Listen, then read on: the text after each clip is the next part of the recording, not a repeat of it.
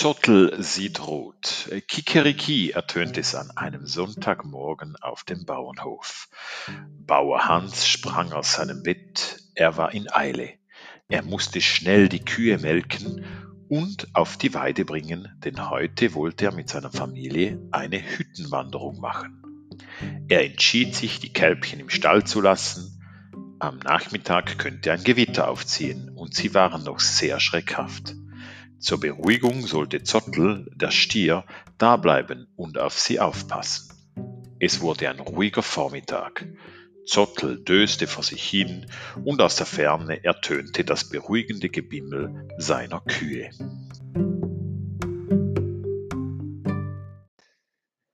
Zottel sieht rot. Kikeriki ertönt es an einem Sonntagmorgen auf dem Bauernhof.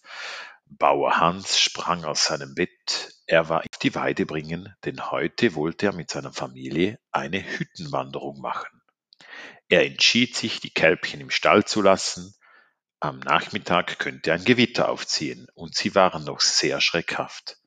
Zur Beruhigung sollte Zottel, der Stier, dableiben und auf sie aufpassen. Es wurde ein ruhiger Vormittag. Zottel döste vor sich hin und aus der Ferne ertönte das beruhigende Gebimmel seiner Kühe.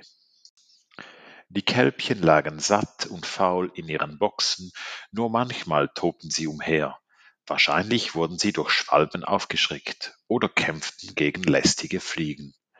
Plötzlich hörte Zottel lautes Gebell, das rasch näher kam. Es war Wölfi, der junge Hund von Bauer Heinrich. Er war noch etwas verspielt und ungestüm. Zottel mochte ihn nicht besonders. Manchmal kam er, um mit Susi und Fips herumzutoben. Aber Bauer Hans hatte die Hunde auf den Ausflug mitgenommen, und so war Wölfi auf der Suche nach anderen Spielkameraden. Wölfi schnüffelte in allen Ecken und kam schließlich zu den Boxen der kleinen Kälbchen. Freudig mit dem Schwanz wedelnd und bellend sprang er am Gatter auf und ab. Ängstlich drückten sich Clara, Mara und Otto an die Rückwand ihres Stalls. Otto mute so laut er konnte. Prompt stieß Zottel ein donnerndes Gebrüll aus.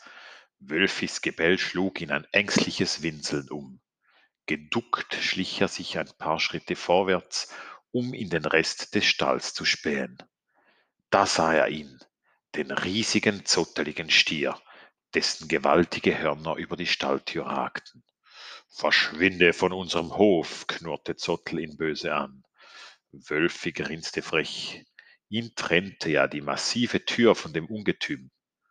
Du kannst mir nichts tun, antwortete er unsicher, als wollte er Zottel herausfordern. Dieser brüllte wütend.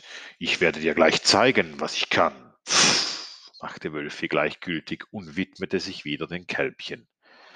Da reichte es Zottel endgültig. Er ging zwei Schritte rückwärts, senkte das Haupt und stieß mit den Störnern, Hörnern gegen die Stalltür. Die bebte so heftig, dass sie fast aus den Angeln riss. Doch Zottel ging schon zum nächsten Angriff über. Erneut donnerten die Hörner gegen das dicke Holz. Diesmal riss der Riegel aus der Verankerung und die Tür sprang auf. Mit gesenktem Kopf und scharren Hufen ging Zottel zum Angriff über. Wölfi blieb nur die Flucht. Wahrscheinlich war er in seinem ganzen Leben noch nie so schnell gerannt. Zottel machte sich nicht einmal die Mühe, hinterherzulaufen. Na also, brummte er, der wird wohl so schnell nicht wiederkommen. Als wäre nichts gewesen, trottete er zurück in den Stall. Jetzt kam es nur darauf an, ganz unschuldig auszusehen, wenn Bauer Hans zurückkam und den Schaden an der Stalltür entdeckte.